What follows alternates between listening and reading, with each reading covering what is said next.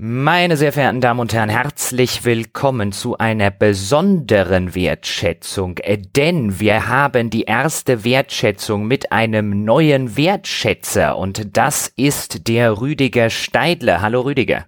Hallo Jochen, schönen guten Tag.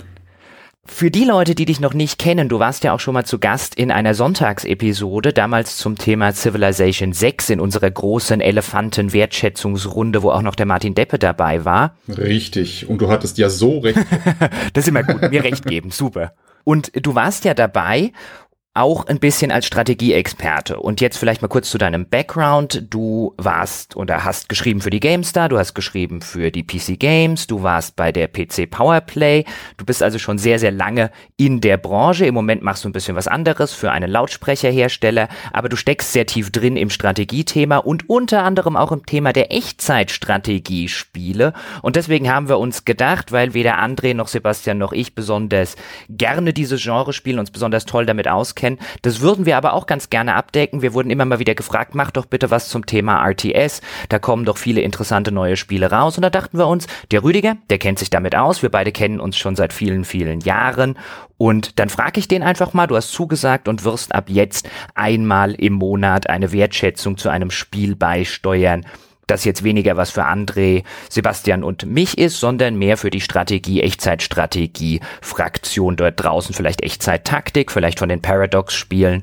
Und die erste dieser Wertschätzungen, die ist, wie bei uns, bei allen Prototypen, kostenlos für alle, damit sich jeder mal ein Bild machen kann. Die nächsten werden dann für die 5 Dollar Bäcker exklusiv erscheinen.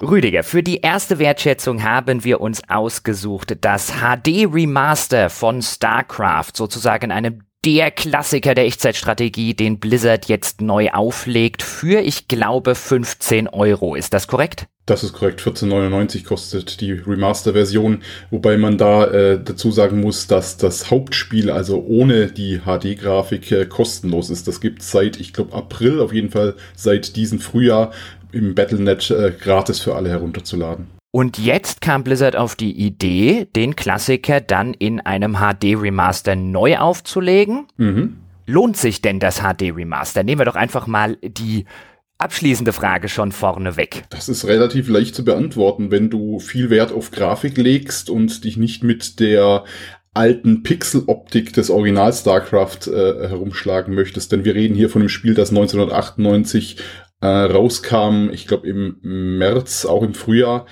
Ähm, dann ja, ansonsten nein, denn es ist ansonsten wirklich identisch. Das heißt, es wurde spielerisch überhaupt nichts geändert? Es wurde meines Wissens nach nichts geändert. Sie haben ein paar Tuning-Maßnahmen getroffen, die auch in Zusammenhang mit der Grafik stehen. Beispielsweise kannst du die Option aktivieren, dass die Mausstrecken, also die Strecken, die du mit dem Mauszeiger zwischen beispielsweise einzelnen Gebäuden oder einzelnen Positionen auf der Karte zurücklegst, der Strecke entsprechen, die du damals zurückgelegt hättest, als es noch keine Widescreen-Grafik gab, sondern das Ganze noch im 4 zu 3 Format war. Aber ansonsten ist es gleich geblieben. Okay, dann erzähl doch mal, was ist nicht gleich geblieben? Was haben Sie jetzt dezidiert gemacht bei diesem Remaster? Also die Hauptänderung betrifft, wie schon gesagt, die Grafik. Äh, ich habe jetzt äh, eine HD-Grafik, also eine wesentlich höher aufgelöste Grafik, die zudem noch jetzt im 16 äh, zu 9 Format daherkommt und nicht mehr im 4 zu 3 Format, wie das damals noch üblich war.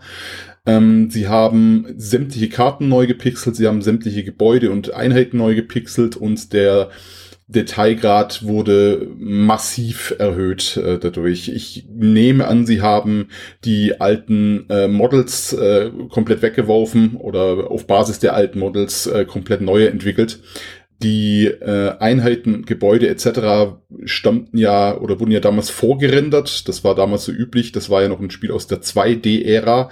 Das heißt, da wurde die Grafik nicht live berechnet, sondern da wurden äh, ja, äh, Grafikteils und Sprites eingesetzt, feststehende.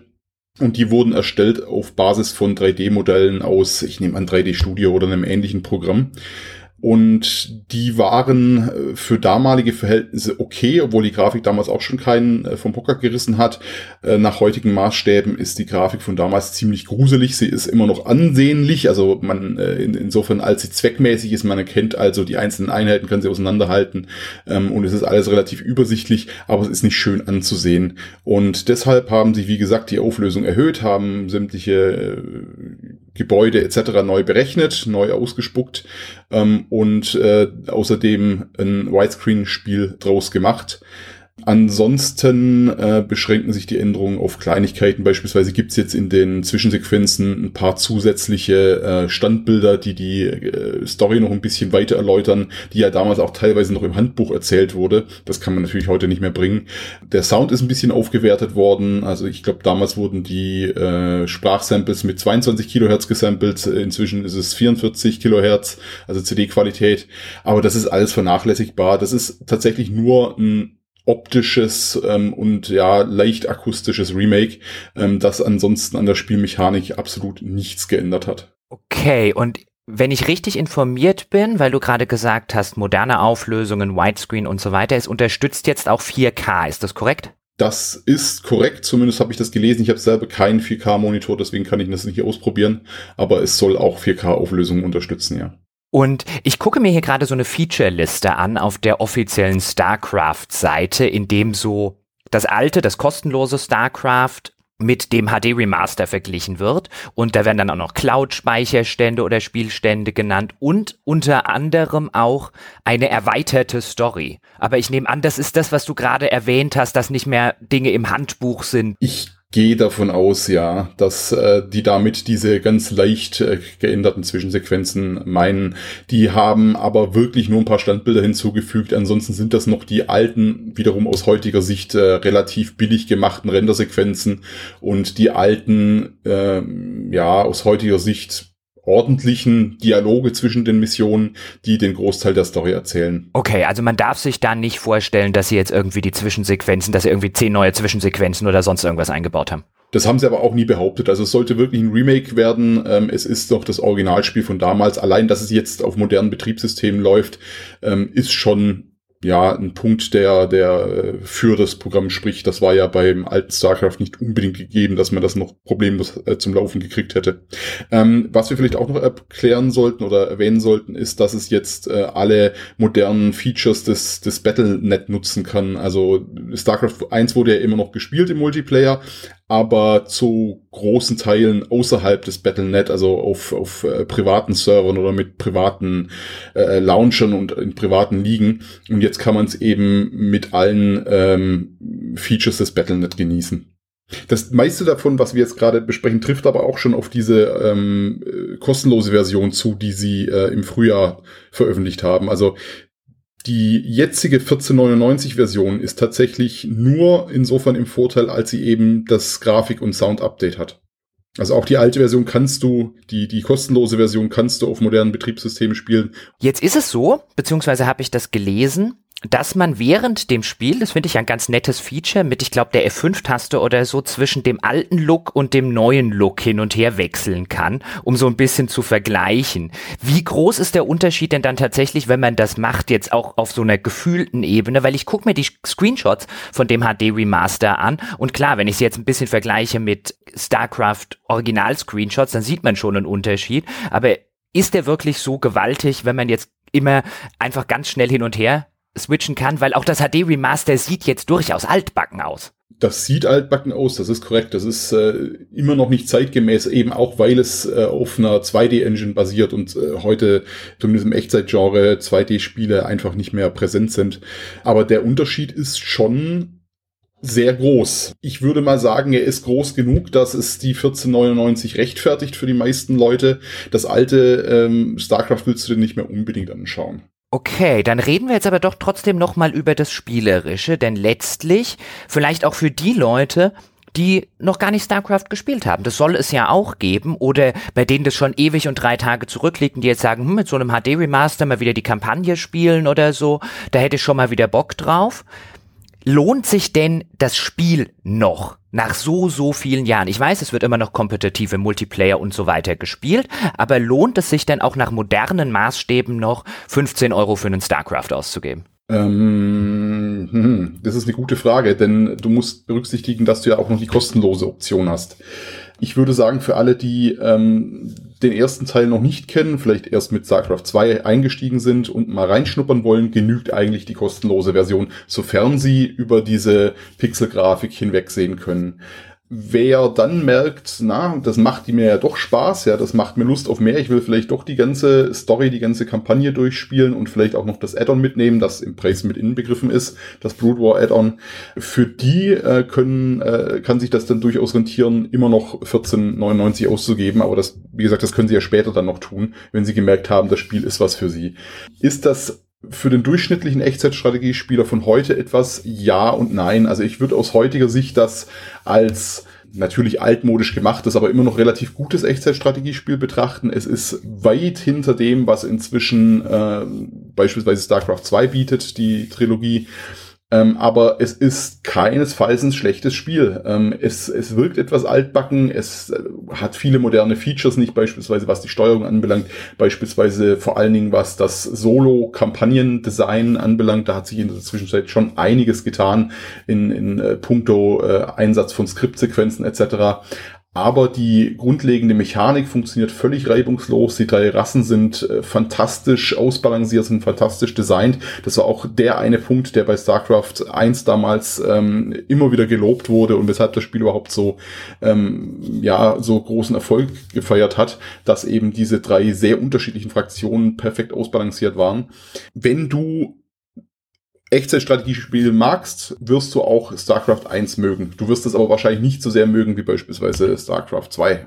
Alles klar. Was ist denn jetzt aber zum Beispiel mit solchen Sachen? Ich habe mir jetzt ein paar Reviews angeguckt. Also teilweise wird zum Beispiel kritisiert, dass keinerlei Arbeit am Interface geleistet worden sei und gemacht worden sei, dass insbesondere das Interface von StarCraft 1 nach heutigen Maßstäben sehr fummelig sei. Ich gebe nur wieder, was ich gelesen habe. Ich habe selber nicht gespielt. Ja und nein, es wurde natürlich ein bisschen äh, überarbeitet, also optisch wiederum. Aber falls damit gemeint ist, dass du ähm, die ein oder andere moderne Steuerungsfunktion vermissen wirst, äh, dann ist das durchaus korrekt. Also äh, nur ein Beispiel, die Gruppen damals, die umfassten maximal zwölf Einheiten zwölf, muss ich überlegen. Äh, doch, ich glaube, es müssten zwölf sein. Und das ist heute immer noch der Fall. Das heißt, du kannst nicht alle Einheiten markieren äh, und dann Richtung Front schicken. Das, das funktioniert schlicht und ergreifend nicht. Die Option gab es damals noch nicht. Du musst also Gruppen bilden, kommst nicht drum herum. Ähm, aber dann wiederum, es hat auch schon viele moderne Features. Beispielsweise kannst du mehrere Einheiten eines Typs durch einen einfachen Doppelklick auswählen. Du hast die Option, äh, grundlegendes Einheitenverhalten zu bestimmen, indem du sagst, äh, die sollen äh, die Stellung halten oder können äh, in eigenem Ermessen agieren und dann auch mal, äh, wenn sie angegriffen werden, einen Gegenangriff fahren etc. Also es ist nicht äh, so veraltet, wie das beispielsweise Dune 2, was ja so als Urvater der Echtzeitstrategiespiele gilt, äh, heutzutage ist. Es ist aber natürlich auch nicht so modern wie ein Warcraft 3, äh, was ja, ja so die, die Spitze der Entwicklung des Genres markiert hat. Und wie sieht es aus, ebenfalls was ich gelesen habe und was ja auch schon am Ur-StarCraft kritisiert wurde mit der schwachen Wegfindung, nachdem du gesagt hast, nichts inhaltlich oder mechanisch geändert? Das ist in der Tat ein Problem, ja. Die KI war für damalige Verhältnisse ausreichend, sie wurde nicht gerade gelobt, aber sie wurde jetzt auch nicht in Grund und Boden äh, geschimpft, weil sie für damalige Verhältnisse ungefähr Standard war, vielleicht ein bisschen drunter. Aus heutiger Sicht, ja, also die StarCraft-Einheiten äh, über längere Wegstrecken hinweg zu äh, befehligen, ist ein bisschen wie ein Sack Flöhe hüten. Die finden wirklich teilweise den Weg nicht und nehmen dann riesen Umwege, weil ihnen irgendwie eine, eine einzige Arbeitereinheit vor die Füße fährt oder ein Fels im Weg steht und fahren dann durchaus auch mal mitten durchs gegnerische Lager, wo sie natürlich komplett zusammengeschossen werden. Die die KI ist nicht gut. Also weder die Wegfindung noch die äh, Computer-KI, also die Gegner-KI. Aber man kann mit ihr leben, man kann sich damit abfinden. Ähm, KI ist ja leider ein Punkt, in dem sich das, das Echtzeitstrategie-Genre wenig weiterentwickelt hat. Also es ist nicht so, dass die ähm, StarCraft 1 KI insbesondere die Wegfindung eine Katastrophe ist und heute ist alles super. Nein, die damalige KI war eine Katastrophe und heute ist sie eine etwas kleinere Katastrophe, um das mal so auszudrücken. Ähm, da hat sich leider nicht viel getan. Das ist äh, auch das der eine Punkt, der das Genre in meinen Augen immer noch massiv zurückhält. Wenn es die Entwickler endlich mal schaffen würden, und es gab ja schon welche, die das geschafft haben, eine vernünftige KI zu programmieren, dann äh, würde das Genre sicherlich auch wieder an Popularität gewinnen. Okay, jetzt frage ich mich aber so ein bisschen, gerade bei sowas wie Wegfindung oder wenn auch das Interface noch nicht auf einem aktuellen Stand ist. Jetzt geht man hin und dann remastert man das Ganze und dann will man 15 Euro dafür. Könnte man da nicht theoretisch sagen, dann würde ich aber schon erwarten, dass man zumindest die Wegfindung ein bisschen verbessert und modernere Interface-Funktionen einführt. Oder hat vielleicht Blizzard gesagt, hm, wenn wir das machen und das wird immer noch im Multiplayer kompetitiv gespielt und so weiter und so fort, dann ändern wir ganz fundamental das Spiel auf eine Art und Weise, ja? Richtig, ja. Das ist genau das, was sich Blizzard höchstwahrscheinlich, ich war natürlich nicht dabei bei der Besprechung, gedacht hat.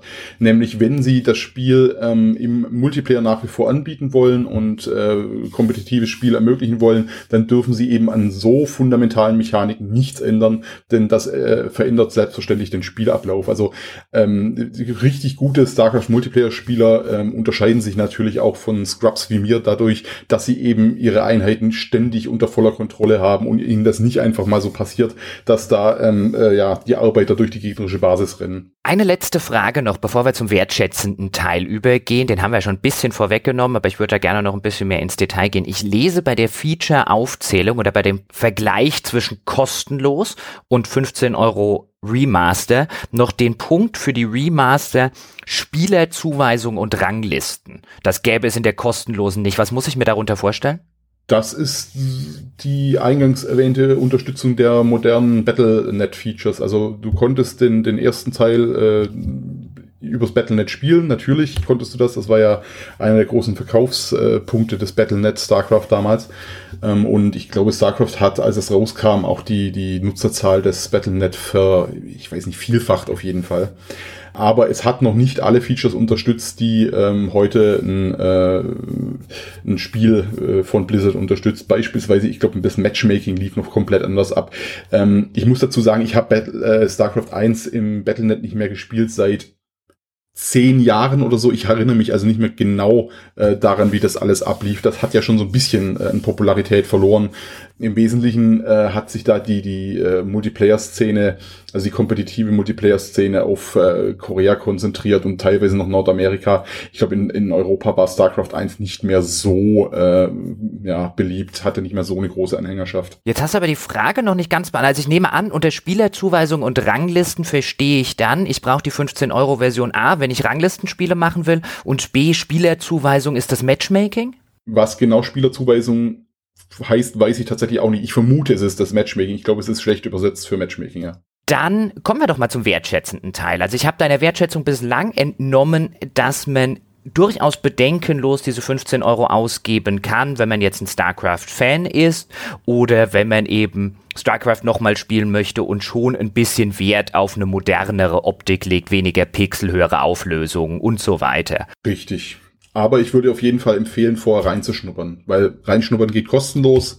Das heißt, wenn du dir nicht ganz sicher bin, ob es dir äh, bist, ob es dir wert ist, dann nimm doch einfach die kostenlose Version, lad sie dir runter. Das ist ja auch kein äh, Riesen-Eck. Das sind ja, äh, ja, ein Spiel von damals hat ja keine 20 Gigabyte oder sowas, die du dir ziehen musst. Das sind ein paar Megabyte und dann hast du schnell mal installiert und gestartet. Gut, aber was ist denn jetzt, oder behandeln wir das Spiel doch einfach mal für einen Moment, als hätte es ein StarCraft 1 in der kostenlosen Form und in der damaligen Form gar nicht gegeben. Gehen wir davon aus, heute veröffentlicht ein Hersteller, den kein Mensch kennt, StarCraft HD Remaster unter dann einem anderen Namen als dieses Spiel für 15 Euro. Erstens, wäre es die 15 Euro wert? Jein, also wenn man die Nostalgie, äh, den Nostalgieaspekt völlig ausblendet, würde ich sagen, nein, dann wäre es die 15 Euro nicht wert, weil es ist einfach kein zeitgemäßes Echtzeitstrategiespiel.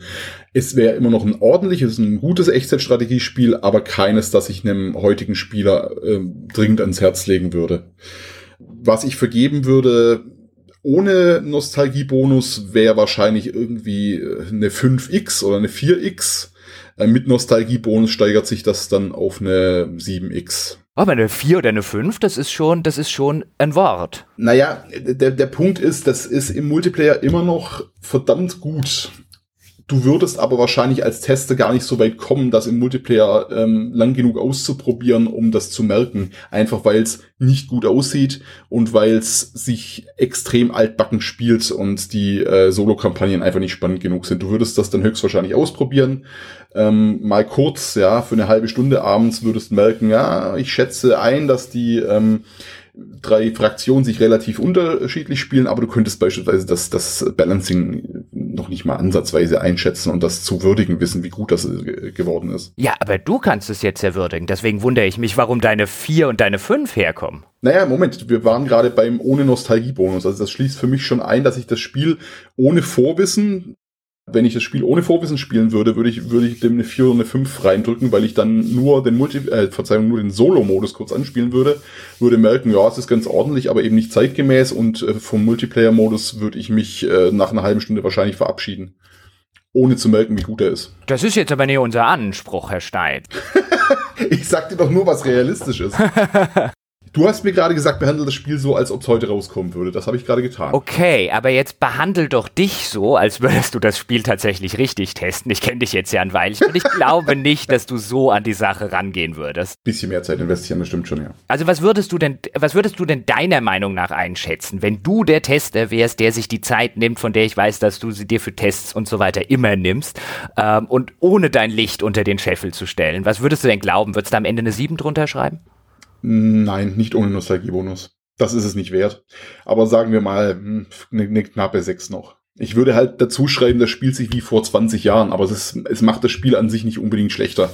Alles klar, Rüdiger, dann wissen wir Bescheid. Meine Fragen sind beantwortet. Hast du noch irgendwas, was wir dringend ansprechen müssen? Zu StarCraft nicht, dass äh, das Addon drin ist, das haben wir am äh, Rande schon erwähnt. Brood War hat äh, StarCraft noch mal eine ganze Ecke besser gemacht, also wiederum vor allen Dingen den Multiplayer-Modus, aber auch die Kampagnen waren spielenswerter. Das erschien relativ nah am Hauptprogramm, wenn ich mich noch recht entsinne. Ich glaube sogar im gleichen Jahr und hat es aber nochmal deutlich aufgewertet, was äh, viele zu der Vermutung veranlasst hat, dass, äh, äh dass das Blizzard teilweise schon an Brood War gearbeitet hat und vieles davon schlicht und ergreifend nur nicht mehr im Hauptprogramm untergekriegt hat und das dann quasi als, als Add-on hinterher veröffentlicht hat. Alles klar, dann bedanke ich mich sehr für diese einschätzenden Worte. Wir hören uns dann nächsten Monat wieder. Mal schauen, was wir uns dann im RTS-Bereich oder im Strategiebereich vornehmen würden. Ich bedanke mich bei euch allen fürs Zuhören. Ich hoffe, euch hat diese Wertschätzung außer der Reihe gefallen. Ich hoffe, euch hat die Expertise von Rüdiger gefallen in dem Genre und wir hören uns bei seiner nächsten Wertschätzung oder irgendeinem unserer anderen Formate wieder. Bis dahin macht's gut.